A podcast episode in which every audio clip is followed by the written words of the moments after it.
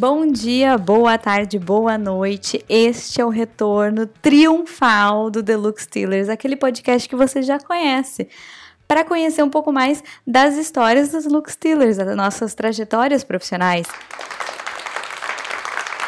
E este episódio de retorno, meus queridos, é muito, muito, muito especial.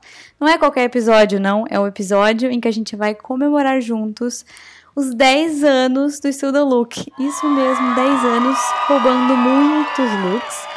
E como esse é um episódio especial, né? Vocês já me conhecem, eu sou a Sophie, gerente de conteúdo, e eu estou muito bem acompanhada. Vou começar apresentando quem? Ela, a nossa famosa Mãe Nu, fundadora do STL.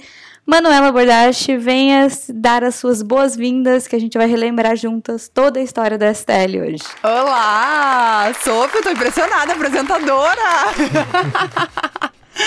Gente, muito feliz em estar aqui. Confesso que eu tô um pouco nervosa, que já contei a história disso mil vezes, mas não sei o que, que vocês me, me reservaram para hoje. Mas olá, tudo bem? Eu sou a Manu, fundadora do Studio Look, e estamos aqui para comemorar os 10 anos juntos. Obrigada, Sophie, pela introdução.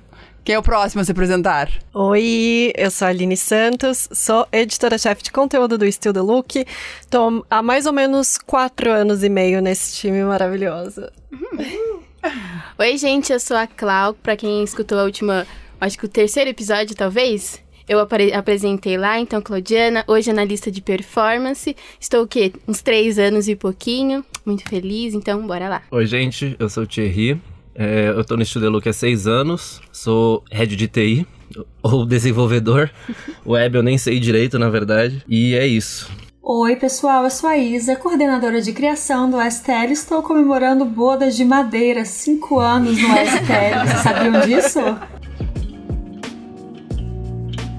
Bom, e agora que a gente já se apresentou, senta que lá vem história.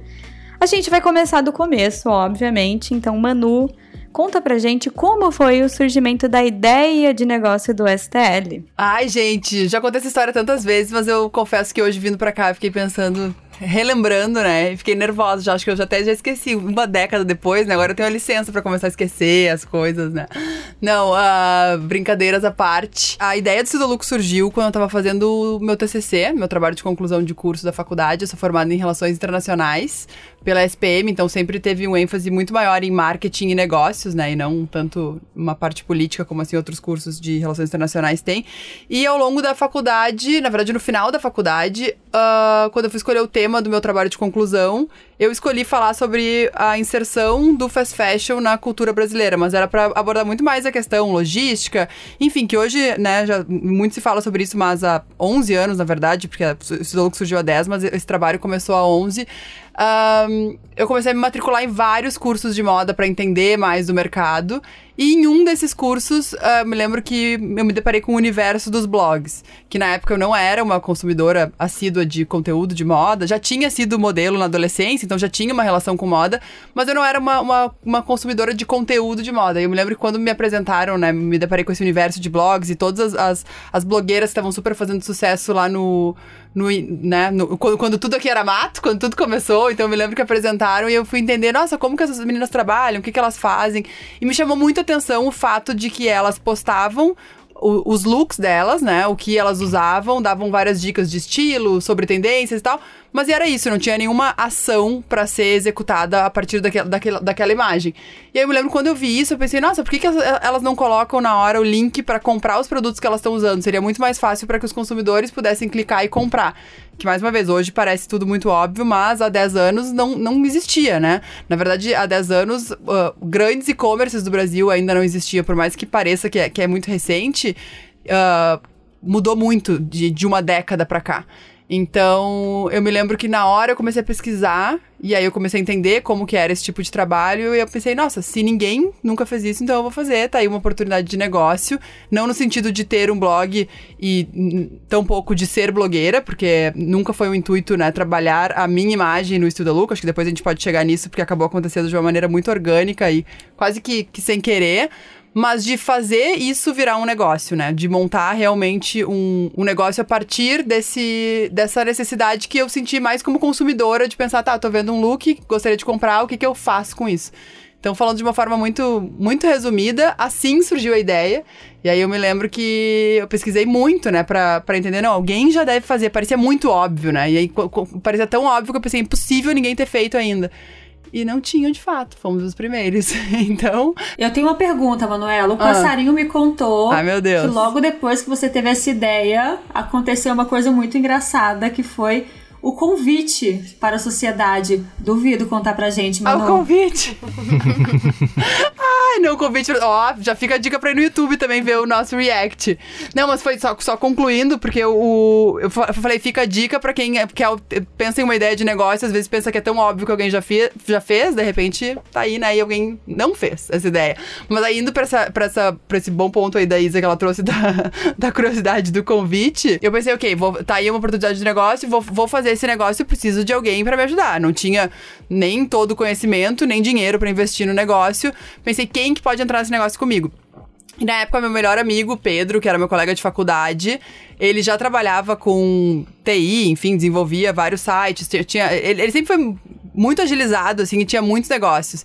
E aí eu me lembro que eu mandei um e-mail para ele e que é por isso que a gente falou do YouTube, então quem quiser ver o e-mail tem a comprovação, pode ver no YouTube. Que eu mandei e-mail para ele, falei: "Tem um tempo pra gente tomar um café hoje à tarde, a gente vai ficar rico". e, e é isso aqui, eu não botei isso no React, isso é bom ponto, porque a resposta dele, ele tipo, não tem. Não, porque eu mandei o assunto, era urgente. Ele para com esse jeito, tudo é urgente, tudo tem que ser agora, tudo não sei o quê.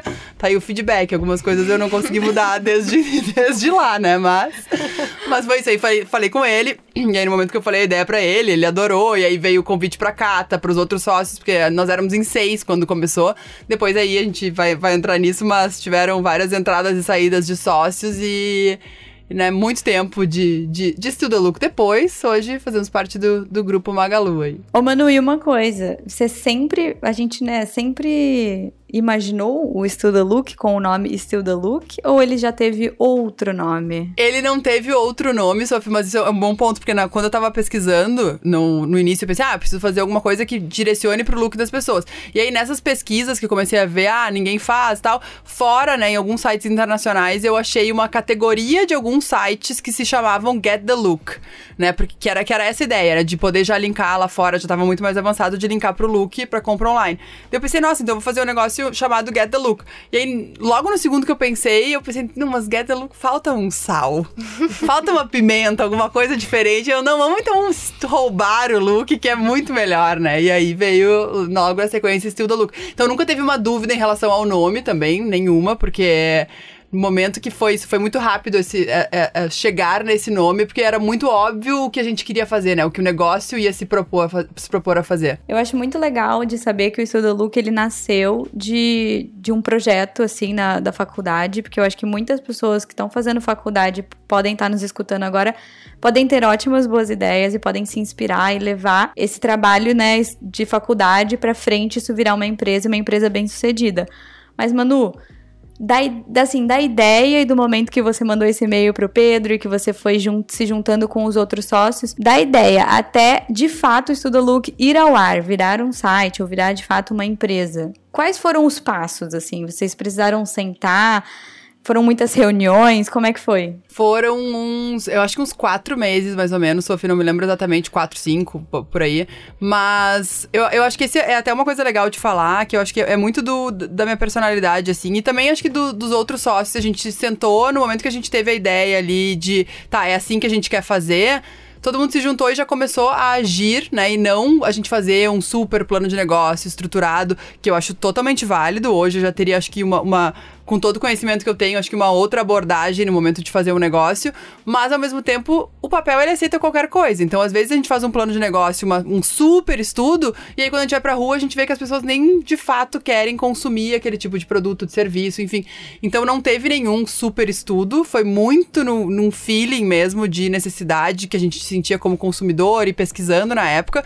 Mas foi de fato muito rápido, porque eu acho que o perfil de todo mundo era muito mão na massa, então até o time que a gente formou era muito pensando assim, ok, já que a gente não tem dinheiro para colocar nesse negócio, quem são as pessoas que têm que fazer parte, cada um entrando com a sua expertise. Então, a Cata cuidava muito mais da frente de conteúdo, eu cuidava muito mais da frente do negócio em si, Pedro da parte de desenvolvimento, e aí todo mundo que ia entrando era pensando assim, já que ninguém botou dinheiro, todo mundo era sócio, o que, que a pessoa está dando de trabalho ali, né, do seu tempo para a sociedade. E aí isso, obviamente, foi mudando ao longo dos, dos meses, dos anos, depois cada um foi entendendo melhor o seu papel, mas para tirar a ideia do papel foi muito isso.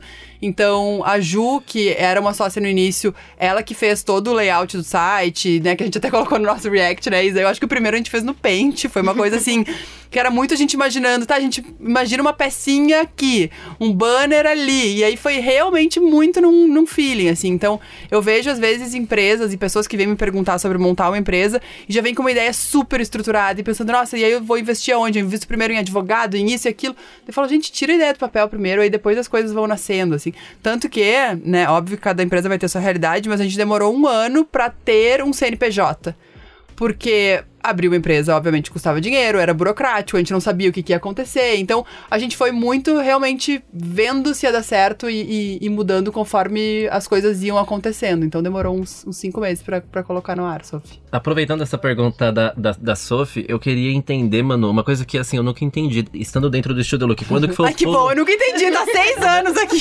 Não, mas assim, de verdade, qual foi o pulo do gato, assim, quando vocês colocaram um site no ar? Porque eu já vi, tem o Museu da Internet que dá pra ver o primeiro site do Studio Look, então eu, eu já sabia Ai, que tinha uma... mentira, não sabia. Dá pra ver a primeira versão. Eu e a Sophie já demos uma Olha! fuçada nisso. E aí eu, eu fiquei pensando. Eu sempre penso nisso, pra falar a verdade. Quando foi que vocês chegaram assim, falaram, vamos colocar o site no ar? Uhum. E depois, quando foi que mudou tudo? Porque ele foi repaginado depois, né? Teve muita mudança. Teve, teve. Quando a gente colocou, foi muito. A gente pegou uma, um template, então tinha uns sites me- semi-prontos, né? Então a gente meio que montou a estrutura no Paint e aí pensou, tá, como é que a gente vai montar em cima de um template mais parecido do que a gente quer? Então tem aqueles templates que. que enfim, tem gratuitos na internet, meio que um formato ali de site, vai saber explicar melhor do que eu te. E a gente fez em cima disso, agregando alguns pontos que a gente queria. Mas como era, o- era o WordPress, ainda é até hoje, temos alguns problemas em relação a isso, né, Thierry? Vamos Mas- falar sobre isso. Ahn, era muito simples, né? E tudo gratuito. Então, é, foi, foi relativamente simples colocar no ar ali. O mais difícil foi, de fato, o. Não o. Agora eu vir com ah, vocabulários de desenvolvedor, back-end, front-end. Não, o Pedro nos ensinou de fato a programar. Eu e a Kata. Ele ensinou a gente a programar post como fazia. Eu me lembro que a gente olhava desesperado, ok, não, não vai sair o negócio, a gente não vai conseguir. E aí ele falou: não, vocês entenderam conceitualmente o que, que tem que fazer? Daí a gente, sim, né? Em pânico. Dele, tá, então tá, mas eu construí agora esse formato que vocês vão só apertar um botão, colocar os links e tá tudo pronto. Então, ele fez, ele e o Lucas, que era o outro sócio, eles fizeram tudo. Então, era muito simples e didático para que a gente pudesse alimentar de conteúdo ali, né? Mas, não sei se eu respondi tua pergunta, mas foi, foi relativamente simples botar no ar. E aí, desde o início, e aí foi, foi- acho que o, o maior desafio que a gente teve, como a gente não tinha dinheiro, era divulgar de fato o site. E na época não Sim. existia Instagram, então eu me lembro que era muito no Facebook. E aí eu, eu convidava todas as pessoas, família, amigos, todo mundo, pra, eu botava de administrador no Facebook, porque o administrador podia disparar convites pra seguir. E aí eu me lembro que uma vez veio uma pessoa e perguntou: Nossa, ai, mas tá, o que, que adianta botar um outro administrador? Cada pessoa tá conseguindo trazer cinco pessoas. Eu falei: Tá, mas de cinco em cinco? Hoje temos um milhão e trezentos. Quanto a gente tem no Facebook, Clau? Um milhão e trezentos mesmo. Eu tenho, eu tenho uma pergunta também. Diga. Há 10 anos eu já era consumidora de blogs, né? Olha, entregando a idade. Mas eu tava nesse universo também. E eu acho que nessa época, logo no comecinho ali, dessa coisa de blogueira e tudo, todo mundo queria muito falar sobre o seu look, sobre o que você tava usando. E você, como você falou no começo, nunca foi pra falar do que você tava usando, né? Como que foi essa decisão de. Porque antes os blogs eles até traziam assim, ah, o look que a celebridade tal usou. Uhum. E nunca trouxeram outras influenciadoras, Sim, blogueiras, né, sim. na época. Como que foi essa Boa. decisão? Não, na verdade, o nosso, era- a ideia era justamente o oposto. Nem eu queria aparecer, nem a Cata. Não por, né? é, Só realmente não era um modelo de negócio, assim. Então aparecia, a gente botava blogueiras, celebridades, o, o que hoje seriam influenciadoras, né? Na época eram blogueiras que ainda tinham blogs, enfim. E aí a gente ia colocando, porque era justamente a ideia de roubar o look, é tá pegar pessoas conhecidas, celebridades ali, que a gente pudesse trazer o look delas de um lugar acessível que pudesse ser comprado. E aí, à medida que isso foi eh, crescendo, gente- acho que a gente tinha um ano e meio, talvez, quando a gente apareceu pela primeira vez, na verdade, um ano e meio ou quase dois, porque as marcas começaram a entrar em contato, só que daí as marcas queriam que a gente fotografasse alguns produtos. Então, a primeira marca que nos procurou, a gente contratou uma modelo pra que ela fotografasse o produto que a marca pediu. E aí a gente começou a fazer conta e falou: tá, não vai rolar contratar modelo pra toda vez que uma marca entrar em contato. Va- vamos a gente mesmo. então foi por falta de dinheiro. Ah, e aí, só que daí o que isso foi curioso, porque daí quando a gente começou a fazer, justamente pra, pra suprir uma, uma, uma necessidade que a gente tinha ali. As marcas e os, e os consumidores aí na hora começaram a pedir mais. Porque aí se identificaram, porque daí viram que eram pessoas reais, né? Eu acho que ah, atingíveis, assim, digamos assim. Acho que pessoas acessíveis, assim, gente como a gente. De tá, ok, são duas meninas sócias, aí começaram. E aí a história também começou a, a estourar mais, assim, porque no início era, era realmente. Ok, as pessoas tinham ali um- uma conexão, mas era muito. Era, era distante, de fato. Tá, vou pegar o lucro de uma celebridade, quero, mas eu quero de pessoas que estão ao meu alcance também. Então foi isso. Pra fechar a roda aqui, já que todo mundo perguntar, vou perguntar também. Ah, entender assim, Manu, vocês começaram um trabalho ali quando vocês sentiram a necessidade de ter uma pessoa de fora pra auxiliar, auxiliar vocês ali, tipo uma funcionária pra auxiliar vocês na produção de Ó, conteúdo. Sofia, vai chamou Sofia. O... Eu mesmo, entendeu? Na verdade, ó, quando a gente. Eu acho que foi uns seis meses depois já, Clau, a gente sentiu, tá, precisa ter mais conteúdo, a gente precisa ver alguém. E aí a gente teve uma. uma não era nem estagiária, porque a gente não tinha empresa constituída, né?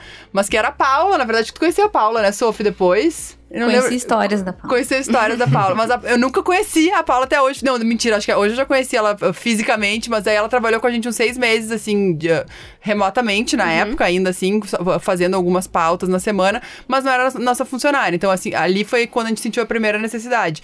Mas aí, isso acho que, é- que é legal falar, quando a gente montou a empresa, eu morava em Porto Alegre, o Pedro, acho que ele tava em Porto Alegre, mas logo depois tinha ido pra Suíça, voltou, enfim, a Cata tava em- morando em Los Angeles, voltou pra morar em São Paulo. E aí, nesse primeiro ano, eu fiquei tocando o negócio de Porto Alegre, mas eu senti que pro negócio realmente explodir, porque era um outro momento, hoje eu acho que seria diferente com a questão de todo mundo, né, tá muito mais remoto, acho que não teria esse problema. Mas na época eu senti, tá, pra esse negócio explodir, eu vou ter que estar em São Paulo. E aí eu tomei a decisão de vir pra cá, logo um ano depois que o, que o Estudo Look tinha nascido. E aí, nesse momento que eu tava aqui, eu acho que eu ainda fiquei quase um, fiquei um ano trabalhando de casa ainda. E aí, quando Estudo Louco tinha dois anos, que aí o negócio tava assim, tá, chegou um momento que ou todo mundo se dedica, ou esse negócio não vai pra frente. Porque só eu, acho que é legal falar isso também, nesse momento só eu tava ah, 100% dedicada. Porque quando o Estudo ah, nasceu, dois, três meses depois, todo mundo tinha seus, seus trabalhos paralelos na época, porque a gente começou como um projeto, né, paralelo, porque ninguém tinha dinheiro pra viver daquilo. Então, só que dois, três meses depois, eu tomei a decisão de conversei, na época tive o privilégio de estar morando com a minha mãe, então tinha uma, uma estrutura em casa que, ok, tenho casa e comida, posso viver aqui e apostar no meu negócio. O que hoje, com a idade que eu tenho, já, já seria diferente. Então, por isso que eu digo também que quando a pessoa vai empreender, tem que muito entender a realidade do seu momento, porque se eu não tivesse um- uma estrutura que eu pudesse, pelo menos, ok, não preciso de dinheiro pra viver, naquele momento eu não poderia ter tomado essa decisão de largar meu trabalho. E a partir do terceiro mês já me dediquei 100% só ao Estudo Lucro. Mas os outros sócios seguiram com os trabalhos deles e isso foi combinado e tudo bem. Só que quando o Estudo Lucro fez dois anos, eu cheguei pra todos e falei, gente, seguinte, a gente, a gente bateu num teto, o negócio seguia crescendo, mas a gente bateu num teto que eu falei, ou todo mundo pula pra dentro, ou quem não quiser pula pra fora, que e, e o negócio precisa seguir. E aí foi nesse momento, inclusive, que aí veio a decisão. A Kelly tinha saído um pouco antes, aí a Ju saiu, e aí ficou eu, a Cata, o Pedro e o Lucas. E, a gente, e aí eu falei pra eles também. E também, todo mundo tem que estar em São Paulo. E aí o. E a gente combinou daí. E a Cata tava trabalhando também. E a gente falou, tá, ok, todo mundo vai tirar três meses pra se estruturar. Isso era janeiro. Três, quatro meses se estruturar. Em abril, todo mundo tem que estar no escritório em São Paulo. Daí a gente vai fazer uma aposta que se em seis meses o negócio bombar, a gente segue, senão não vai dar e vamos ver o que, o que, que acontece. E aí todo mundo largou seus trabalhos, Pedro e Lucas se mudaram pra São Paulo, Cata saiu do, do emprego dela aqui, e aí todo mundo se dedicou, e aí a gente se colocou uma meta pra seis meses, que se a gente atingisse a meta, a gente continuaria. Só que aí no momento que tava todo mundo junto, em dois, três meses, aí o negócio explodiu, assim, porque aí era, era realmente a atenção 100% do tempo de cinco pessoas, né? Não, de quatro. Coitado, não sei fazer conta. é que eu ia chegar na Sophie. Aí, não, e aí foi isso. É que na realidade, eu já, Eu era tipo a quinta sócia, mas ninguém sabia, tô brincando. É, exatamente, exatamente. Sophie. E aí, e aí, na verdade, a Cata trabalhava na Amaro, que na época se chamava Aremo, eles mudaram de nome depois, pra quem não sabe. E a Sophie era estagiária da Cata lá. Então, quando a gente se juntou todo mundo, e aí o negócio começou a crescer também muito rápido, a gente pensou, tá, ok, agora a gente precisa de alguém. E aí a Cata falou, tem que ser a Sophie, ela é incrível, e aí vendeu a Sophie muito bem, tanto que segue com a gente até hoje. E aí a Sophie veio trabalhar com a gente, a gente pegou, alugou uma, uma salinha na Augusta, que de verdade, assim, acho que a sala devia ser do tamanho dessa mesa.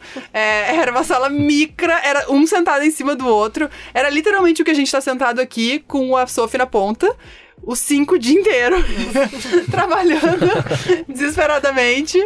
E foi isso. E aí foi ali que a Sophie. Então a Sophie entrou e estudou que devia ter uns dois anos e meio, mais ou menos, né, Sophie? Acho que sim, mano. E era bem essa sala. Eu sentava bem na pontinha. Era em cima de um Starbucks. Eu gastava. Todo o, salário. Boa parte do meu, do meu salário no Starbucks. E o resto pra pagar a gasolina do meu carro. e era isso. Viu? A Sophie pagando. Investindo no Studio Look desde o início.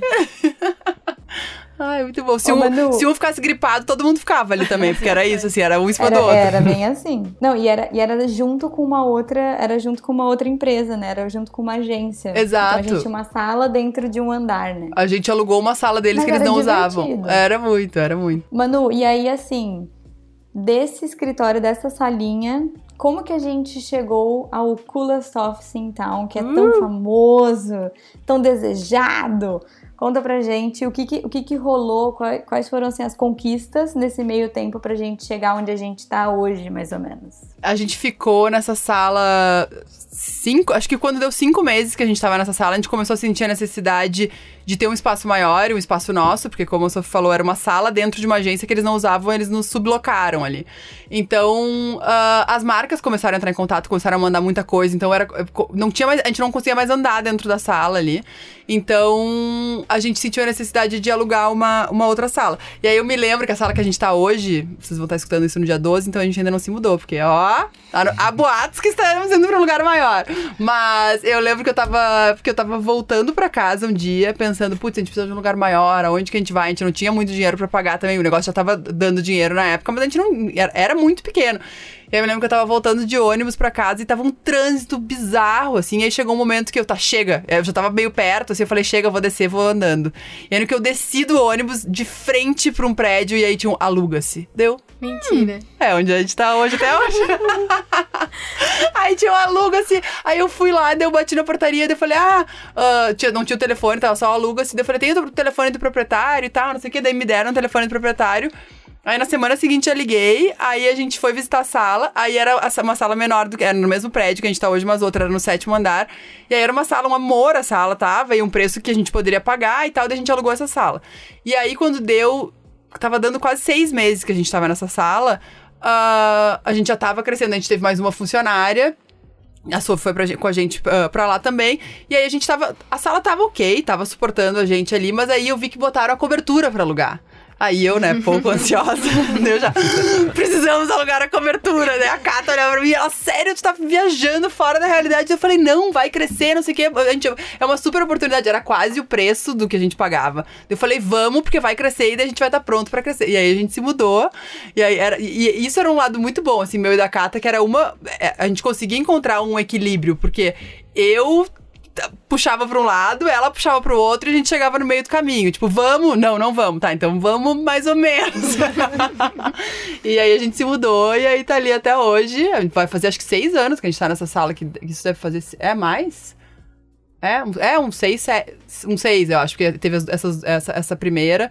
E. E agora não cabe mais gente, né? Porque assim, já, em 2019 já tava muito apertado. Só que a gente não tava usando direito a sala desde, desde o começo da pandemia, porque tava todo mundo, tá, tá todo mundo ainda híbrido, né? Então a gente usa muito menos a sala. Mas foi uma realidade difícil agora também começar a voltar com a sala do tamanho que a gente tá e todo mundo em call o dia todo, um do lado do outro. Então a gente tá se adaptando aí ao retorno, à realidade. E eu acho que daí isso foi. O escritório virou muito desejado pelas leitoras, pelas consumidoras, porque a gente posta muito o escritório. Eu acho que na época do Snapchat também foi algo que bombou muito, porque as pessoas criaram muito esse vínculo, porque a gente postava muita palhaçada. Pensa, coisas que eu penso, nossa, eu olho coisas que eu fiz, eu e a Cata como, como gestora do negócio ali. Muito crianças, porque a gente tinha 24 anos, assim, né? Então, com todo respeito a quem tem 24 anos que tá na sala. Não a Isabela, porque ela acha que ela tem 24, mas eu contei pra ela esses dias que ela tem 25. Ela, ela teve essa descoberta. Mas. Então a gente tinha um negócio na mão ali muito, muito novo. Então a gente fazia muita palhaçada e as pessoas se criaram um vínculo muito grande, né? Então é. E aí, isso foi muito legal. As pessoas escreviam e o sonho das pessoas era conhecer o escritório. Então, várias vezes a gente fez grupos das pessoas irem lá conhecer de fato o escritório. Foi muito legal. Eu acho que é bem legal, porque é diferente de revistas, por exemplo, que são, que são bem fechadas. Você não sabe o que acontece há anos atrás, você não sabia o que acontecia por dentro. Sim. Ou de blogueiras que sempre. Foram também, tipo, passavam só o lado bom, só o lado bonito. Sim, e a gente vocês foram muito a vida real. Então, acho Total. que isso que fez a Total. diferença. E, e- e esse é um ótimo ponto, Ali, porque aí, no- à medida que as pessoas foram começando a ser contratadas no Estudo Look, todo mundo foi começando a aparecer. E aí, hoje também, até em revistas já fazem mais isso, mas na época ninguém fazia. Então, desde o início, foi uma coisa que as pessoas, meu Deus, meu sonho é trabalhar aí. O time inteiro aparece, todo mundo tem seu espaço, todo mundo é protagonista. Então, eu acho que a gente conseguiu achar esse lugar ali no, no que, que a gente fala, né? Que é um lugar meio que no meio do caminho entre um blog e um veículo de uma revista de moda, né? Então, é, a gente conseguiu unir os dois mundos. Ter a seriedade dos profissionais que escrevem, não que blog não seja sério, mas no sentido de serem jornalistas, né? uh, uh, Profissionais escrevendo sobre moda, mas ter todo o lado humano do blog, que foi por isso que as blogueiras fizeram tanto sucesso e fazem tanto sucesso, né? Influenciadoras, enfim. E essa informalidade que parece que tá falando com uma amiga, né? Então a gente conseguiu chegar num, num meio do caminho bem feliz. Eu acho que isso tem muito também a ver com a questão da gente ter só a visão de filmes, né? A gente só vê o mundo da moda e escritórios em filmes. E quando vocês começaram, as pessoas viram que era real e que elas poderiam estar nesse mundo Exato. também. Então acho que ah, o sucesso de você e a Cata aparecerem também, tipo, nossa, a gente também consegue se elas conseguem. Então eu também quero estar ali dentro, sabe? Exatamente. Então acho que ficou algo. Mostrou que algo é real. Então as Sim. pessoas acabaram se apaixonando e continuam É, até hoje. não, né? e, e aí, quando a gente começou daí cobrir semanas de moda internacionais, por exemplo, é todo mundo se matando por um convite nos desfiles. E a gente pensou, tá, vamos por outro lado. E aí, óbvio, a gente ia, sempre que a gente era convidada pro, pros desfiles, a gente ia, mas. A gente ia com o intuito de cobrir rua e, ba- e backstage. Então, as pessoas pensavam, nossa, tá, ok, o desfile eu vou ver num site depois todos os looks, não importa quem tá na primeira fila. Mas eu não vou ter acesso ao backstage depois, eu não vou ter acesso às ruas depois dessa maneira. Então a gente ia pra Nova York cobrir semana de moda, a gente mostrava o que que tava acontecendo na cidade enquanto a semana de moda tava acontecendo. E aí falava com o cabeleireiro, maquiador, com todo mundo, com profissionais que muitas vezes as pessoas daí não tinham esse acesso, né, pra ouvir essas pessoas. E, e foi muito legal. A gente sempre foi, gente sempre tentou cobrir por outro ângulo, né? Ah, está todo mundo indo por esse lado, vamos pelo outro. E vamos, os- vamos pela porta dos fundos. E são coisas que hoje fazem sucesso, né? Tipo, a gente vê Exato. muito isso. As pessoas postam muito mais a rua do que necessariamente dentro dos desfiles, né? Total. Então acho Total. bem legal. Tá aí, a Liri, tá aí a Liri pra, pra falar, acabou de aterrizar de Israel, semana de moda, né? Cobertura completa, maravilhosa. no estudalook.com.br. Logo mais no YouTube. Logo mais no YouTube. Ô Manu, e pegando, pegando o gancho até que a gente falou do, do Snapchat e da- das coberturas de Semana de Moda, quais foram, na sua opinião, assim, relembrando, quais foram os momentos, assim, as grandes sacadas, os momentos de virada, assim, do Estuda Look ao longo desses 10 anos? Momentos que levaram o Estuda Look para outro patamar, assim, como empresa. Eu acho, Sophie, que todo mundo pergunta, né? Ah, qual foi o momento da virada? Eu acho que não tem um momento, eu acho que foram vários. E aí, agora falando, eu fico lembrando muito do. A gente gravou pro YouTube pro aniversário, então quem tá nos ouvindo depois vai pro YouTube um react de. De 10 anos.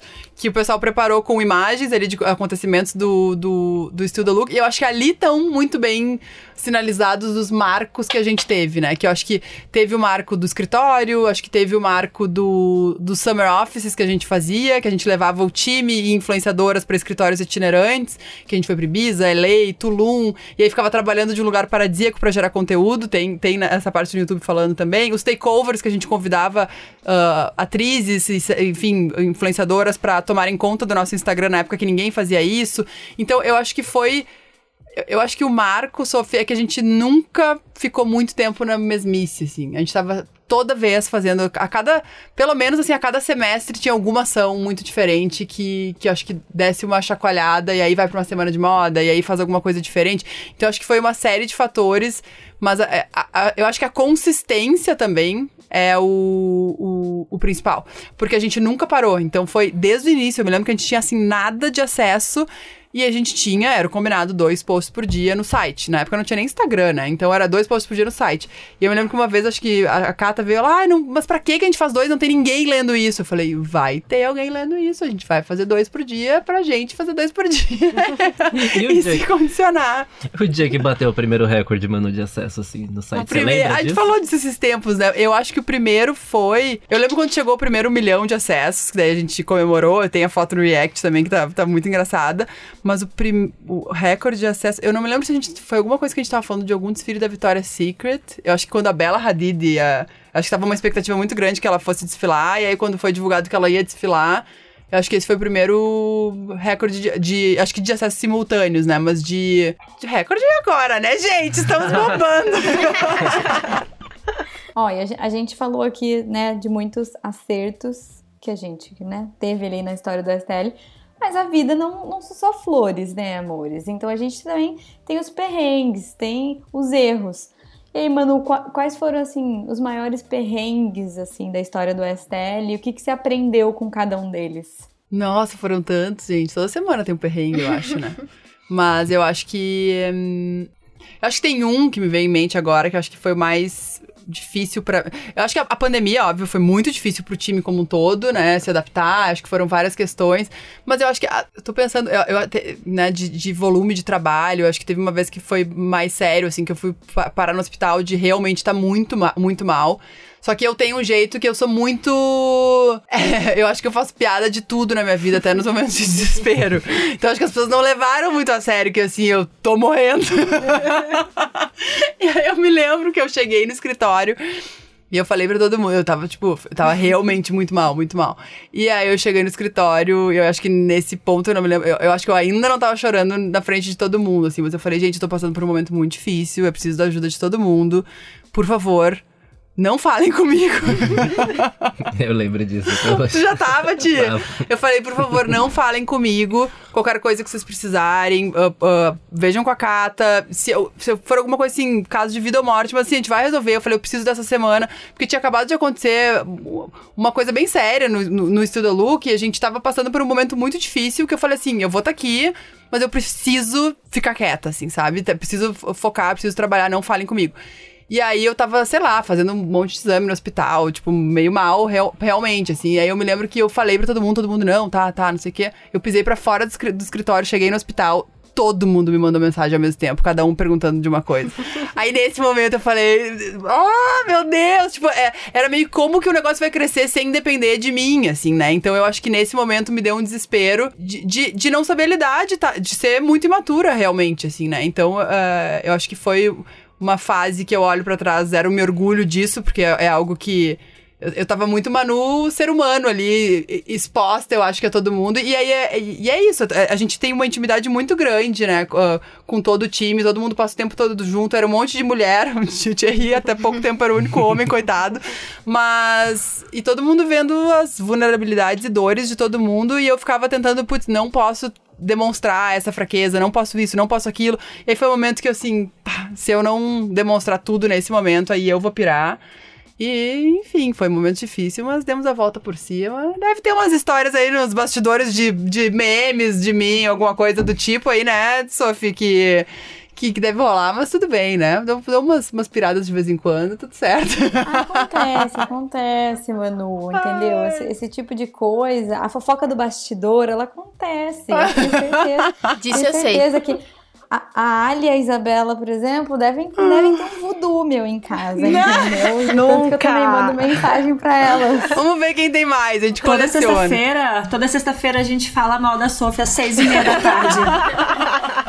Resolvido, É tipo o Sophie, chá da porque... tarde, entendeu? Acontece, acontece. Ai, gente. Não, mas é, mas é. E é algo que a gente sempre falou muito no Estudo Lucro, né? E a gente sempre foi muito transparente de momentos de vida que a gente sabe que, que né, influencia de dificuldades. Eu acho que, que isso é o real também, que a gente, que a gente consegue passar pra todo mundo. É todo mundo muito unido. E foi a família, a família briga, se mata, e na semana seguinte tá tudo certo. Ó, mas vamos, vamos melhorar o astral agora. Eu quero saber, mano, a, a história, talvez a história mais engraçada que o STL já Ai, teve. gente. Vocês vão ter que me E não, ajudar. vale, e não vale a Lara capotando no A carro, Lara foi maravilhoso. Esse vídeo, esse vídeo é tipo assim, é, é o vídeo de boas-vindas de qualquer pessoa esse que não tá, esse não tá, no, esse STL. não tá no React. Ah, deixa eu pensar, uma história mais engraçada. Ai, eu não sei. Eu só lembro da Stephanie dançando. Sempre, você sempre conta essa na primeira semana da Stephanie, ela dançando na festa. Com meu ex-namorado. Essa é a que eu mais lembro toda vez. Stephanie. Ai, gente. A Stephanie, né, nosso financeiro. Até então, ela, né, eu conheci ela há pouco Financeiro. tempo. Ela séria, séria. né, e tal. E não sei o quê. Aí foi uma fase da minha vida ali que eu dei umas saídas de vez em quando. Sou pessoa, eu, eu realmente não vou em festas, enfim. Ah, e aí, na época, eu tinha um namorado que adorava sair, festa e tal, e vamos e tal, não sei o que. Daí eu, ai, tá, vamos. Aí a gente foi, quem a gente encontra? Stephanie. Aí tá. Aí eu dei um ah, ok. Não tinha muita intimidade ainda com a Esté. E, Aham, tudo bem, putz, que merda, né? Se encontrou na mesma festa. A gente dando risada. Aí as duas rindo e tal, não sei o que. Daqui a pouco eu vou pegar uma bebida e eu volto, tá ela, tipo, dançando até o chão com o meu namorado. E aí, na época, foi daí a gente começou a rir muito, assim, foi, foi, foi muito divertido. Então é isso, foi, sempre todo mundo foi muito família. Os namorados das meninas sempre também vindo ao Dengo Dengo, sempre nos happy hours. Acho que todo mundo se conhece muito, né? E foi muito divertido, porque ali foi um momento que eu conheci a Stephanie há pouco tempo e tinha aquela imagem, não, era uma pessoa séria, né? Aham. Mas dentro do Estudo Luca, eu não sei. Acho que sempre teve, tiveram momentos, né, Sophie? Acho que a mãe da Sophie, a gente no, no, no Summer Office em, em Ibiza, e aí a mãe da Sophie, a Sophie tava passando mal, mas tava mal, acho que pegou virose, alguma coisa tava realmente mal, né, Sophie? Eu, eu peguei alguma coisa, peguei É. alguma coisa que assim, não é de Deus. Eu estava vomitando no banco do passageiro enquanto Manuela dirigia pra casa. Ai, que horror. E a, e a mãe da Sophie achando que não, deve ser de bebida, pra onde é que elas levaram minha filha? Socorro! Daí ela falava pra Sophie, eu já tive 18 anos, mas em Ribeirão, não em Ibiza. eu acho que tiveram vários momentos divertidos. Muitos. E assim, óbvio, a gente fala brincando aqui. Porque, claro, né, todo. Existe a fofoca de bastidor, vai existir em qualquer lugar. Mas eu acho que. Eu, eu pelo menos, tenho muito orgulho de dizer que o Estuda Look, ele é um lugar, assim, hoje que não tem, tipo. Não é um ambiente nem um pouco tóxico de trabalho. Eu acho que todo mundo que. Que tá junto, tá junto e caminhando para um mesmo lado. Ninguém quer puxar o tapete de ninguém, tá todo mundo para se ajudar. Eu fico tipo, realmente muito, muito feliz, assim, de, de trabalhar num lugar assim, porque é fundamental, assim, pra gente poder trabalhar bem, pra gente poder depois desligar e poder viver a nossa vida tranquila.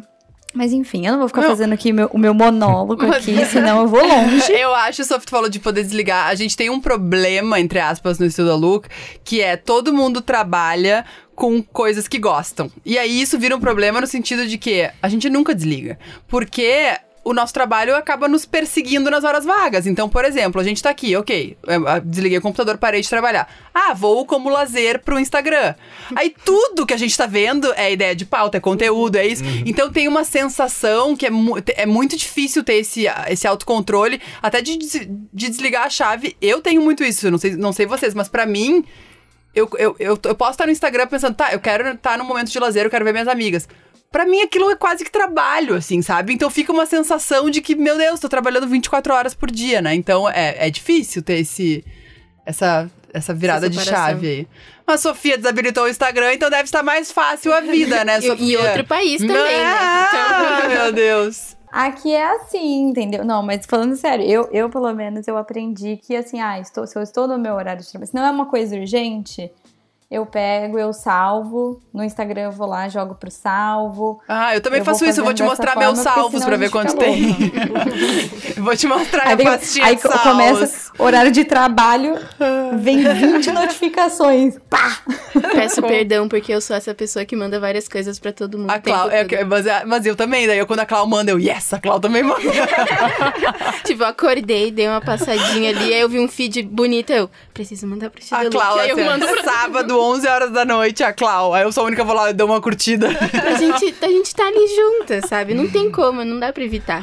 Ai. E eu queria. eu- a gente falou um pouco sobre esse momento, né, de 2020, que teve a pandemia, então a gente, né, como empresa, teve que se adaptar muito. E eu, particularmente, acho que foi um momento bem grande, assim, de virada do Estudo Look, não só contexto de mundo, mas a gente também se adaptou e a gente começou a abraçar outros temas. Eu acho que a gente cresceu muito nesse momento. Então, conta pra gente um pouco de, de como foi essa virada, talvez, do Sidolook abraçar, além de moda e beleza, outras áreas e como isso também nos ajudou a crescer mais e eventualmente chegar também ao Magalu de alguma forma, né? Boa. No a gente até mostrou também no falou disso no, no vídeo do React, né, de quando a pandemia começou, foi um momento de pânico, porque a gente pensou, meu Deus, ninguém mais tinha interesse naquele momento em moda. As pessoas, né, a última preocupação delas era comprar e inclusive falar de moda virou algo que naquele momento parecia futilidade, enquanto tava todo mundo, né, não sabendo o que ia acontecer das suas vidas, né? E aí logo a gente obviamente começou a ir por um lado muito mais focado de autoestima, enfim.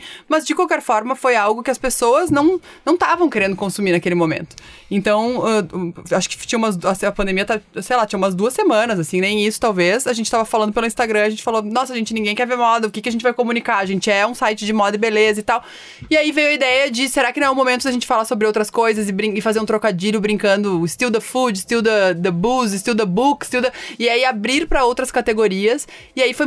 Eu acho que isso que o Still the Look é uma das coisas que a gente faz de melhor. A gente é muito rápido, né? Então foi um negócio que ali, a gente, eu me lembro de se reuniu, era um sábado. A gente se reuniu segunda-feira, eu acho. Segunda ou terça, a gente mudou toda a comunicação, identidade, tudo. Mudou o site, que até hoje tá o, o, o logo ali, se vocês entrarem na versão desktop, fica. Em todas, né? Mas fica mudando.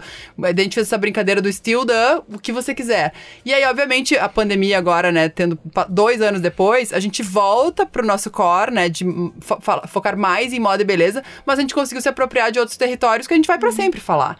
Então, falar de games, falar de culinária, falar de wellness, que foi muito importante pra gente na pandemia, né, para todo mundo. Então, a gente começou a falar sobre outros territórios que que as pessoas entenderam que o Estuda Luca é um lugar para mulheres, né? Mulheres, enfim, né? Todo mundo estar uh, uh, buscando o que elas querem, mas que tudo faz parte da nossa vida. Sim. Então, e o homem, né, Ti? Não pode esquecer de Ti. Um, estarem buscando ali o que elas querem consumir e, querendo ou não, o, o, autoestima, né, autoaceitação, tudo faz parte disso, porque a gente precisa se aceitar pra gente conseguir consumir melhor, conseguir se conhecer melhor. Então, enfim. Eu acho, acho eu acho que na época que a gente viu que a gente tinha que virar a chavinha, né? Foi uma época que ninguém queria saber de tendências. Uhum. Porque onde você ia usar? Exato. Sabe? Sim. Dentro de casa. Então, a, eu acho que a gente conseguiu fazer uma coisa muito legal, sem deixar a moda de lado também, claro. A gente mostrou que dava para você se sentir bem vestida, porque ninguém mais aguentava ficar de pijama o dia inteiro em casa. Então Total. a gente conseguiu trazer soluções divertidas de como você se arrumar em casa para trabalhar, como você fazer uma receita e trazendo aquele humor que o Still The Look sempre teve. E sempre com bom humor, né? Porque Exato. já tá tudo tão pesado, vamos ser Exato. Leve. E a gente foi testando e, e foi testando e dando muito certo, né? Todas essas editorias. Tanto que hoje a gente tem ali várias editorias que são bem respeitadas e que dão muito certo. Exatamente. E que a gente até hoje é muito procurada pelas marcas. Isso né? aí. E que super combinava com vocês. Porque eu vendo, de, eu, eu, vendo aqui da minha área de TI, eu não sou muito ligado no conteúdo, mas combinava muito. Como não é, Thierry? Dá várias ideias de pauta. Às vezes eu mando uma pauta ou outra, mas essa questão que a Ari comentou é legal, porque ninguém queria ver moda mesmo na época. Uhum. E aí o pessoal começou a fazer post de decoração, eu lembro. Exato. E começou a bombar muito, Sim. tipo, a gente não vai se vestir, mas vamos vestir a casa, sabe? Tipo, uhum. Tipo, vamos decorar alguma outra coisa. Isso bombou demais, eu lembro, na época. Sim. E era bem legal com a visão de vocês, sabe? Sim, é uma visão real e acessível. É o que a gente Sim. sempre sempre conseguiu fazer, né? A gente não ia passar uma decoração, por exemplo, ah, que você tem que ter o quadro da Mona Lisa ah. na sua casa. a gente sempre conseguiu fazer isso de uma forma bem orgânica e bem acessível. Assim como o Magalu que tem tudo, o Estilo Look também tem uh, tudo. Olha, Ana Clau! Ela faz o publi dela. Não, e já foi o melhor gancho possível pra Manu contar pra gente a história. A história. como o Estuda Look chegou no Magalu. Como chegou? Como chegou? Gente, foi. Na verdade, a gente tinha sido procurado já por um outro grupo. Uh, em 2000 e... começo de 2018, acho. É, foi começo de 2018, a gente tinha sido procurado por um outro grupo. E aí eu me lembro quando me procuraram, uh, meu telefone tocou e foi é, bem, assim, direto ao ponto, né? Falando sobre estratégia e o que, que o grupo tava se, né? Uh, uh, preparando para fazer, etc. Perguntando se eu tinha interesse, já tinha pensado em vender o Estuda Luca, etc.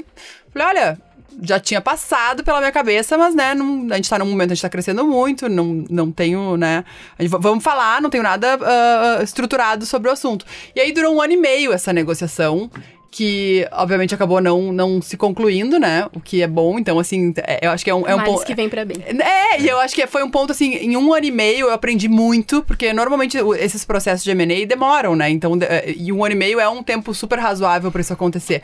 Só que é um desgaste emocional muito grande, muito grande. Porque são muitas reuniões, são dados e mais dados que precisa preparar de, de, de tudo, né? Precisa realmente levantar a vida do negócio ali e planejar a vida do negócio também para ver se realmente dá um match de, de fazer sentido a, essa, essa venda. E aí eu me lembro que por alguns motivos, né, acabou isso não sendo concluído. E aí logo na sequência veio a pandemia. Então eu já tava num desgaste emocional muito grande de pensar, meu Deus, passei por tudo isso, aí agora vem a pandemia. Então foi tudo junto, mas ao mesmo tempo isso me deu um preparo, né, muito grande, porque eu sabia exatamente o, o negócio que a gente tinha na mão e o potencial do negócio que a gente tinha e para onde queria crescer. Então, e acho que a pandemia ajudou a ter mais clareza disso ainda também e do potencial, porque todas as marcas se viram, ok, quem ainda achava que não tinha que investir né, nos seus sites, nas uh, uh, mídias sociais, se deu conta que, assim, se tudo fecha, para onde eu vou, né? Então, aí ao longo desse ano uh, de, de 2020, uh, que aí já, já tinha acabado essa negociação, que o negócio acabou não sendo concluído, enfim, voltou a, a gente tocando o negócio normalmente. E no final do ano, simples assim, meu telefone tocou novamente. a Lu me ligou. meu telefone tocou. E aí foi muito rápido, porque aí foi. E eu acho que o que ajudou foi eu ter passado por isso também, porque eu me lembro que numa das primeiras ligações eu falei. Eu passei por um ano e meio de um processo assim. Eu acabei de passar por uma. Passar, achando, coitada, ingênua, que eu tava passando por uma pandemia que tava acabando, né? Não tava, ainda durou mais um ano e pouco. acabei de passar por uma pandemia. Uh, a gente tinha acabado de se separar, eu e a Cata também, né? De, de a, a, Cata saiu, abriu outro negócio, enfim. Eu, acabei, eu falei, acabei de passar por um divórcio, por uma pandemia e por um outro processo desse. Então, ou esse negócio vai andar na velocidade da luz, ou vamos falar daqui a um ano, porque eu não tenho condições psicológicas de passar por isso nesse momento. E aí que a velocidade Magalu, né, entra em jogo e fala: não, não, nosso negócio mais rápido a gente comprou em, sei lá, X dias. E eu falei, não, então vamos falar. E aí foi muito rápido, só que eu já tava com o meu dever de casa feito, né? Sim. né? Daí. e, e, muito feliz. Agora fez um ano, agora também recém da, da aquisição. E tá sendo uma uma experiência incrível, muito diferente de tudo que eu já vivi, muito diferente, imagino, para todas vocês, Sim. né? Tudo que todo mundo já viveu. Eu quero perguntar uma coisa. Diga. É, depois da aquisição, você teve algum medo? Eu acho que os medos mudam muito. Sim. Mas antes eu tinha medo, por exemplo, quando começou a pandemia. Falei, meu Deus, se acontecer qualquer coisa, como é que eu pago o salário de todo mundo, né? Uhum. Então, são medos muito diferentes, né? Então, é, é, agora, talvez um medo de, ah, não atingir expectativas, uhum. as minhas próprias expectativas com isso, né? Mas eu não tenho mais esse receio, né, que, que antes sozinha, como empreendedora, uh, questões financeiras, que a gente sempre foi muito conservador nesse look, então acho que isso foi um ponto que foi muito positivo na pandemia, porque a gente sempre teve muito caixa, pensando que se acontecer alguma tragédia, alguma coisa, todo mundo cancela ao mesmo tempo. A gente nunca imaginou que chegaria uma pandemia, mas foi bom que a gente tinha, a gente tinha sempre tudo, tudo muito enfim, a gente sempre foi muito preparado para isso. Mas agora, fazendo parte de um grupo, né, do tamanho do Magalu, as preocupações mudam e, obviamente, essa não é uma preocupação que está no meu dia a dia, porque né, tenho outras preocupações, não vou dizer maiores ou menores, são muito diferentes.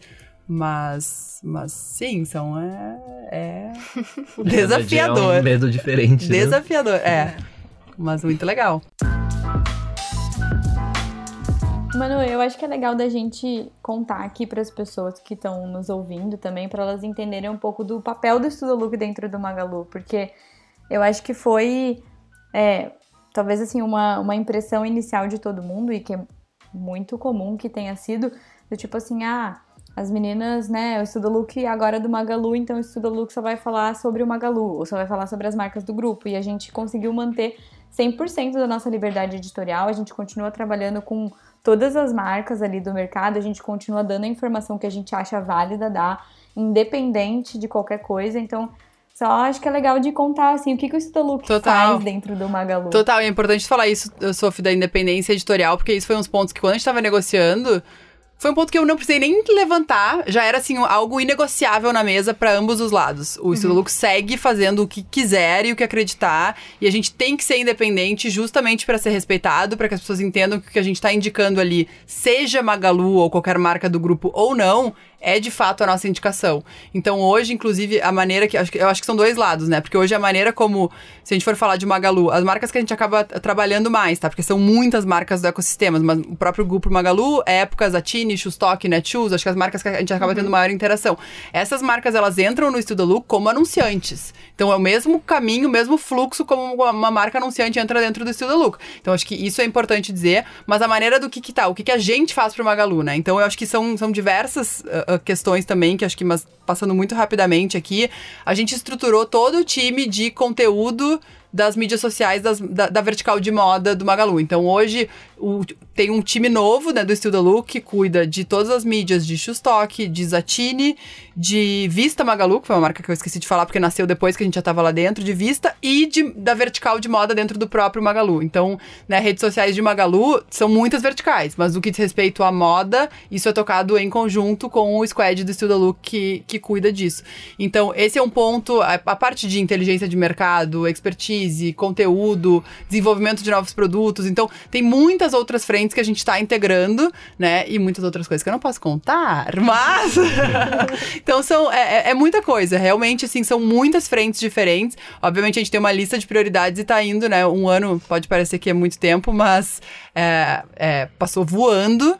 E então a gente tá no, no começo de tudo que a gente tá começando a fazer com o grupo, assim, mas, mas muito animada. E porque... também foi um pouco assim, foi um ano, mas também mudou muita coisa, né? E o time cresceu justamente por isso, Exato. por essa entrada no Magalu. Então, Exato. Então, não só o time Steel The Look, ele blog, mas também como o time Steel The Look Magalu, que a gente Exatamente. também é outra equipe, Exatamente. né? Então... Dobramos de tamanho, de tudo, a gente dobrou de tudo. Até fiz no post de um ano agora, a gente dobrou de tamanho, de time, de audiência, de faturamento, de, de tudo. E vamos dobrar de novo que esse continue. ano. Ah! Eu tenho uma pergunta ainda, todo mundo ficou calado. Eu acho que é momento de entrar com uma pergunta um pouco mais profunda. E, Manuela, Ai, essa é pra você. Hein? Qual foi o maior desenvolvimento do STL e da Manuela Bordache nesses 10 anos? Uh, do Estuda Look, deixa eu ver. Ai, gente, do Estuda Look, me corrija se eu estiver errado aqui, mas tô pensando se tenha um grande desenvolvimento, marco, porque acho que foram vários, né? Assim como os momentos que a gente inovou também foram vários. Eu acho que o maior talvez esteja vai acontecer esse ano, assim, de realmente a gente tá mudando a maneira que a gente opera ali dentro, desde sistema, de tudo. Mas, mas foram, foram muitos, acho que foram muito diferentes. Mas eu acho que, como Manu, sem a menor dúvida, uh, desenvolvimento profissional, acho que em, em, relação à gestão, como eu falei aqui antes, né? Eu comecei a, a, a empreender. Eu era uma, uma menina de 23 anos, né? Então, é, 10 anos depois, agora já sei colágeno, é, a maturidade vem. É, ainda falta um pouco? Talvez, mas ela chegou. Então, não, brincadeiras à parte. É, é outra coisa. Acho que a maneira. Eu, eu ainda tenho, né? Vamos voltar aos primórdios do Pedro lá. Para, nem tudo é urgente. Eu ainda tenho um senso de urgência muito grande, e, mas, mas eu acho que não sei, Soft pode falar melhor de mim do que eu mesmo, eu acho, né? Pegou desde o começo. Não, acho que eu consigo tratar as coisas com, com mais desprendimento e calma do, do que antes, assim. Acho que a gente vai aprendendo, né? Dez anos depois, gente, se eu não aprender, me interdita, pelo amor de Deus. não, definitivamente a, a, Manu que eu conheci é bem diferente da Manu de hoje. Ela é, Olha, toma esse feedback. É a mesma Manu, mas ela é bem diferente, bem mais evoluída.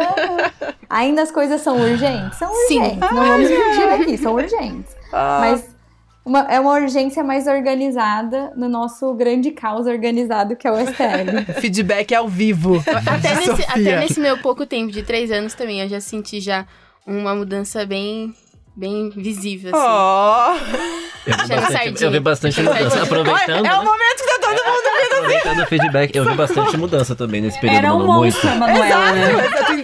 Entendeu, né, Isabela? Entendeu? As pessoas não querem falar aqui, tipo, eu entendi. Imagina. Obrigada. Que bom que eu tenho terapia hoje mais tarde. Manuela, o objetivo aqui é a gente fazer chorar de, de felicidade. Ah, a gente tá tô feliz, tô feliz. Evoluiu, é verdade, poxa, é verdade. Emociona. É, tô emocionada, de ah, verdade. Me passa um lencinho pra ela aí.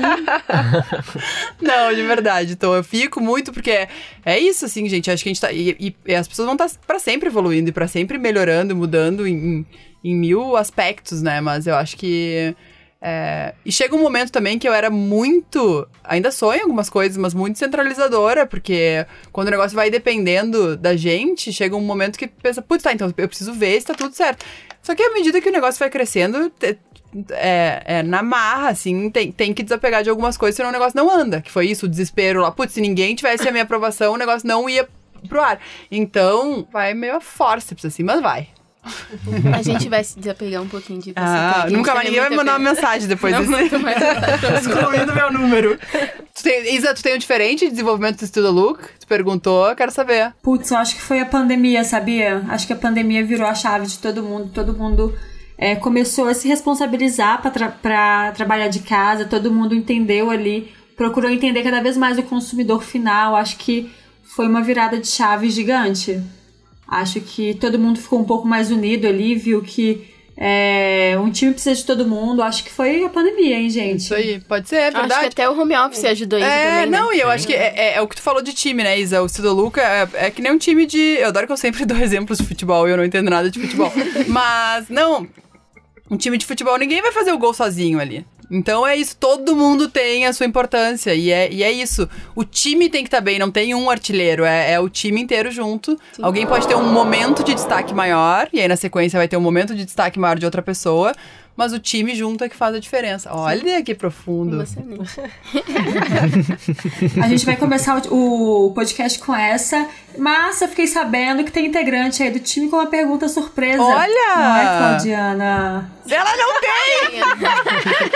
Será que eu tenho? Ai, claro que Agora eu tenho. é a hora. Fiquei sabendo que sim, fiquei sabendo que sim. Ó, então vamos lá. Manu, os 10 anos passaram muito rápido, né? Tipo, muito rápido mesmo. Acredito que para você ainda mais, porque para mim 3 já foi muito rápido, nem acredito que foram só 3.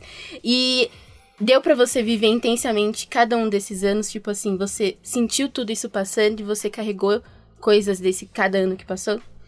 Para finalizar. Para finalizar, meu Deus. Eu acho que eu tô sentindo mais agora, sabia? Porque esses dias alguém me perguntou e falou: Ah, como é que foi a comemoração da, da venda pro Magalu? Eu falei, gente, acho que eu ainda não comemorei. é, eu acho que eu sempre tive isso de tá sempre olhando para, ok, quero muito isso, aí no momento que acontece eu olho pro próximo desafio, né? Então, eu acho que é, isso é positivo, porque nos moveu muito para onde a gente tá, mas ao mesmo tempo eu sinto que em muitos momentos eu acabei não aproveitando tanto a jornada como eu deveria ter aproveitado. Óbvio que, né, a gente sempre super se divertiu, tudo, acho que é uma questão mais interna mesmo de. E eu acho que esse último ano talvez tenha sido o ano que eu consegui como eu acabei relaxando em algumas coisas depois da entrada, tirando um pouco desse peso, óbvio que vieram mil outras questões, que foi um ano muito difícil em muitos uhum. aspectos, mas acho que foi um ano que eu consegui olhar com um distanciamento um pouco maior de entender, nossa, olha onde a gente chegou. Então, eu acho que. E eu acho que é mais uma vez da maturidade também, acho que faz isso, porque senão a gente tá no turbilhão ali e acaba não vendo tanto, né? Mas. Sim. Não sei se respondi a tua pergunta. e você já, já pensou em desistir? Várias vezes. Ah, mas nunca, né? Nunca, não, nunca concluiu. Porque não estamos aqui. Exato, é, exato. Não, já pensei, já pensei. Isso aqui é isso. É, é, um, é, um, pensamento muito rápido que daí já vem na hora, assim. É óbvio que não. Mas Aparece é, uma demanda no meio. Alguém abre um to-do e não dá pra desistir. não, já pensei. Já, eu acho que. E é isso, acho que chega nos momentos de exaustão, chega nos momentos de. Eu acho que são por vários motivos diferentes, assim, Ti, mas é. E, mas nunca, e, e acho que isso é importante falar, nunca de desistir desistir por não acreditar no negócio, mas de momentos de pensar, tá, será que, enfim, de acho que uma coisa mais profunda, assim, de. Acho que da, da, pessoa, assim, né? De, de né? o que que é. para onde a gente vai, uhum. ou, né? Mas não, não, não do negócio, do potencial do negócio. Mas eu acho que é, é exatamente isso. Daí chega um tudo e a pessoa, putz, não vou poder desistir hoje. vai ter que ficar para amanhã. E pessoal, assim como eu sou viciada em terminar todas as reuniões, vamos dar início ao final desse podcast para falar de sonhos, Ai, para falar de sonhos. Deus. E se você nos acompanha até aqui, sabe que depois de 20, mais de 20 episódios de podcast, a gente ainda não tem o um nome para o quadro. Então eu vou chamar de bate-bola, jogo rápido, oh. honrando aí a, a Manuela Bordache fala, falando de futebol. E Manuela, e uma palavra, qual o seu desejo daqui pra frente para o estilo Deluxe? Sabe o que, que é o pior? Porque eu fiz esse ping-pong com todo mundo, aí a pessoa não pensa quando vai ser o dela, é entendeu? É difícil, viu? É difícil. é complicado. O dese... É, qual era? Qual o desejo pro estilo Deluxe? Ai, gente, desejo... uma palavra, que ela vem com um texto. Desejo tudo, desejo tudo. Tudo, o mundo. Com, né, dominação mundial. Uma frase pode ser dominação mundial. Esclarecedor, Manuela. Existe sucesso, é isso.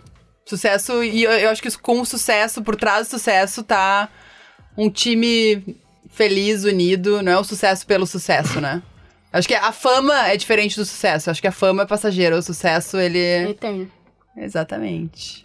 Ah, hum. profundo. E a próxima pergunta, eu acho que você já respondeu, que era qual o seu maior sonho pensando na questão do time do que Acho que é ah, sucesso, que, né? que, não, é que o time meus filhos sejam felizes, né? Acho que é o que toda mãe quer pros filhos. Eu quero que todo mundo seja muito feliz. é, é isso. E assim, todo mundo estando feliz, o negócio vai pra frente, não tem. Uma coisa tá ligada à outra. E o STL daqui a 10 anos? Adulto. Já vai estar tá com 20. Boa, hein? Eu, ah, eu acho que boa. ficou. Ah. Eu acho que ficou faltando uma aqui, só pra gente fechar e aí e realmente para suas dicas, Manu. Ai, meu Mas Deus ser uma Luke Stealer é o que para você? Eu esqueci dessa. Matadora essa, essa é matadora, tá? Ai, gente, eu posso mandar um áudio depois eles Obrigada, fazem um Sofia. É, essa aí acabou comigo. Essa aí pega? Ai, vou chorar? Ai, meu Deus, calma. Ó, a Bruna ali olhando de longe, só haha, viu? Alguém Chegou o grava pra ser a chamada pro podcast. Deixa eu pensar. Ela até levantou pra filmar minha cara, agora nervosa. Ser uma Luke Stealer é mudar a vida de muita gente, que a gente nem imagina. Essa é a maior realidade oh, do mundo. Agora até eu vou chorar. Agora eu vou sair daqui. É muito real.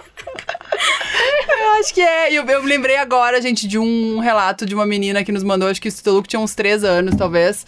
E uma menina que mandou uma mensagem, acho que foi por e-mail, que ela tinha tido câncer, daí e, e ela conseguiu reconquistar a autoestima dela depois de ver um post que a gente fez sobre como usar lenço. Uhum. Então, e eu me lembro que na época, quando eu e a Cata a gente leu, a gente chorou vendo o relato dela. E é isso, assim, a, a gente atinge pessoas em um nível que a gente nem imagina. Então, eu acho que muitas vezes nos falta consciência do quanto a gente toca a vida das pessoas que estão nos lendo. Olha, a Clau vai chorar. Isso é motivo, eu não consigo. Mas é, eu acho que é isso. Eu acho que é ser uma Luxila é fazer a diferença na vida das pessoas. Amém. Eu, eu não ensaiei, Nossa, viu? Eu, eu perdi. Ah, eu, eu perdi tudo agora, eu perdi tudo com essa resposta. Não estava preparada. Agora, agora o quê? Eu vou, eu vou, o quê? Vou ficar puxando aqui dicas só. Não, Acabou, não, né? Nada, não, você nunca é tão profunda. Mas, Manu, acho que assim, a gente já, né, tendo escutado toda essa história, essa trajetória da Esther nesses 10 anos e também todo o trabalho é, que você fez pra gente chegar aqui onde a gente tá, eu acho que você com certeza tem muitas dicas, inspirações e referências que muita gente que está nos escutando e sonha em empreender ou já é empreendedora de alguma forma vai poder tirar, né, de tirar bom proveito. Então, conta aí pra gente que, que livros você indica, se são séries, enfim. Pode jogar as Gente, dicas aí pro povo anotar. Eu vou. Eu acho que tem muitos, não, não, não daria pra ficar falando todos aqui, mas eu vou falar o último livro que eu li que eu achei muito bom. Tá? O título não, não tem a ver necessariamente com ele, mas é o Trabalhe quatro horas por semana. Ele tem dicas muito boas que a gente começa a ver pontos que a gente se prende no dia a dia. Que na verdade teve uma frase uh, desse livro que me pegou muito, que ele fala: estar sempre ocupado é uma forma de preguiça. E aí me pegou muito, porque eu tô o tempo inteiro ocupado. E aí, e aí, quando eu li isso, e aí, óbvio, dentro do contexto que quem lê o livro vai entender, comecei a pensar o que que realmente é a prioridade no meu dia. Porque no momento que a gente não sabe o que que é a nossa prioridade, tudo é prioridade. A gente é afogado por tudo. E aí, nisso, eu comecei a entender o que, no que que eu preciso estar, tá, no que que eu não preciso estar. Tá. Então, eu, eu, esse livro é muito bom. Eu acho que ajuda muito a dar uma clareza do papel, de tudo. Mas acho que a dica que eu daria é pra nunca perder a curiosidade em todos os sentidos e em todos os assuntos. Porque eu me lembro já de falar com amigas que falam: Nossa, eu não vejo novela, não sei, eu não vejo isso, não vejo aquilo. Veja, porque é para entender o mundo que a gente tá vivendo, veja tudo, né? Então eu acho que é não perder a curiosidade sobre absolutamente todos os assuntos. Mas tem uma, uma, uma frase que eu ouvi do, do designer da Nike uma vez que eu conheci ele através do. Tem uma série no Netflix chamada Abstract que é sobre processo criativo, de, de várias pessoas incríveis. E aí eu fui assistir uma palestra dele uma vez e ele falou uma frase que me pegou muito e que inclusive eu já usei em várias apresentações e que eu acho que diz muito sobre o estilo do look também, que é o time que mais erra ganha. porque é o time que tá tentando mais, é uhum. o time que não para nunca. E eu acho que isso é muito, nos representa muito. Porque eu acho que a gente tá sempre tentando, e eu acho que só vai errar quem a gente vai tentando. Senão é muito fácil a gente estar tá no pedestal ali, não errar nunca. Então eu acho que é isso. Que a gente continue errando muito, mas que as pessoas só vejam os acertos. os erros a gente deixa pros bastidores. É com essa chave de ouro que o quê? A gente vai ficando por aqui. Eu, eu vou, eu vou me despedir aqui, porque hoje é o dia de muitas celebrações, entendeu? Quando vocês estiverem escutando este episódio, a gente vai estar o quê? Ó, com o bolinho na mão, todo mundo cantando parabéns, emocionado, tá? E eu agradeço muito todo mundo ter escutado até este momento. Vocês sabem, arroba TheLuxStealers no Instagram para acompanhar esse e os muitos episódios que vêm por aí. E eu quero agradecer muito não só a Manu por ter contado toda essa história e falado com a gente hoje, mas também todos os convidados especiais que me acompanharam aqui, que me ajudaram a apresentar esse podcast. Por favor, gente, se despeçam da nossa audiência. Ai, gente, ó, só pra eu queria começar dizendo que é um dia muito especial, porque a Sophie sai de férias, é por isso que ela tá feliz, entendeu? emocionada! Ali emocionada. Mais do que merecido. Ai, gente. Estou ó. com medo da próxima semana. Estou. É, não, ó, vai dar tudo certo, gente, aí, ó. Eu recuperei o carisma em questão, assim, de minutos agora que você ela, me lembrou ela, ela disso. pensou, faltam exatas duas férias pra você de férias. Não, gente, muito obrigada, eu amei, obrigada a todos. Vou deixar todo mundo se despedir. Amei. Nos vemos no próximo episódio, que eu não sei quando vai ser. Vai, Dana Clau!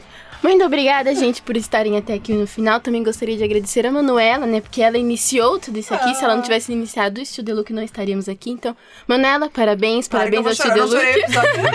é, eu queria ter esse final, sabe? Então, muito obrigada a todos e até a próxima. Muito obrigada a todos. E eu queria fazer um agradecimento especial à Manuela. Ai, agora, agora eu vou chorar. Porque, como ela disse ali, do Studio Look mudar a vida das pessoas e realmente muda, não só das leitoras, mas das pessoas que trabalham dentro. e eu sou. Hoje. Eu sou a prova viva disso. É... eu tô olhando a Bru porque ela mandou uma mensagem falando a mesma coisa hoje. é, eu não sei o que o que eu estaria fazendo, o que seria da minha vida se eu não tivesse te mandado aquela DM. E eu te agradeço muito pela oportunidade e por acreditar na gente sempre. Ah. E para... Olha a outra chorando, para! Ai, gente!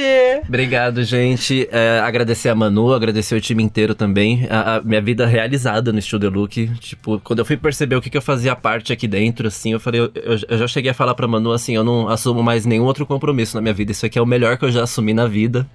E assim, Olha! geralmente eu não participo muito de conteúdo, nem de nada que elas produzem. Mas quando eu participo, assim, tem um sentimento de pertencimento que para mim é muito, assim, vale muita coisa aqui, sabe? Tipo, eu não troco isso por nada. Obrigadão, gente, por tudo. É tudo Até o Thierry vai chorar. Ai, para, olha. Ai, gente, vocês que são tudo, de verdade. Falta, falta eu, falta, falta, falta Isabela, falta Isabela. Caótica. Imagina, Manuela, eu ia cortar o clima total aqui, pode continuar. A Isabela falou, valeu. Não, é. gente, tá, não, depois eu vou, fazer uma comemoração aqui, sem, sem câmeras, olha a outra filmando, tô nervosa. Uh, não, gente, vocês são Estuda Look, então não sou eu, né? Eu posso não estar tá aqui, vocês, vocês são os Look Stealers. Vai, Isabela. Pessoal, não sei se a gente se despede cantando A Gente Não Vai Errar. Parabéns pra você. Então, é isso. Um beijo. Isabela sem Isabela. Até o próximo episódio. Até o próximo. Beijo. Um beijo. Tchau, bye, tchau. Bye. Tchau. Até os 20.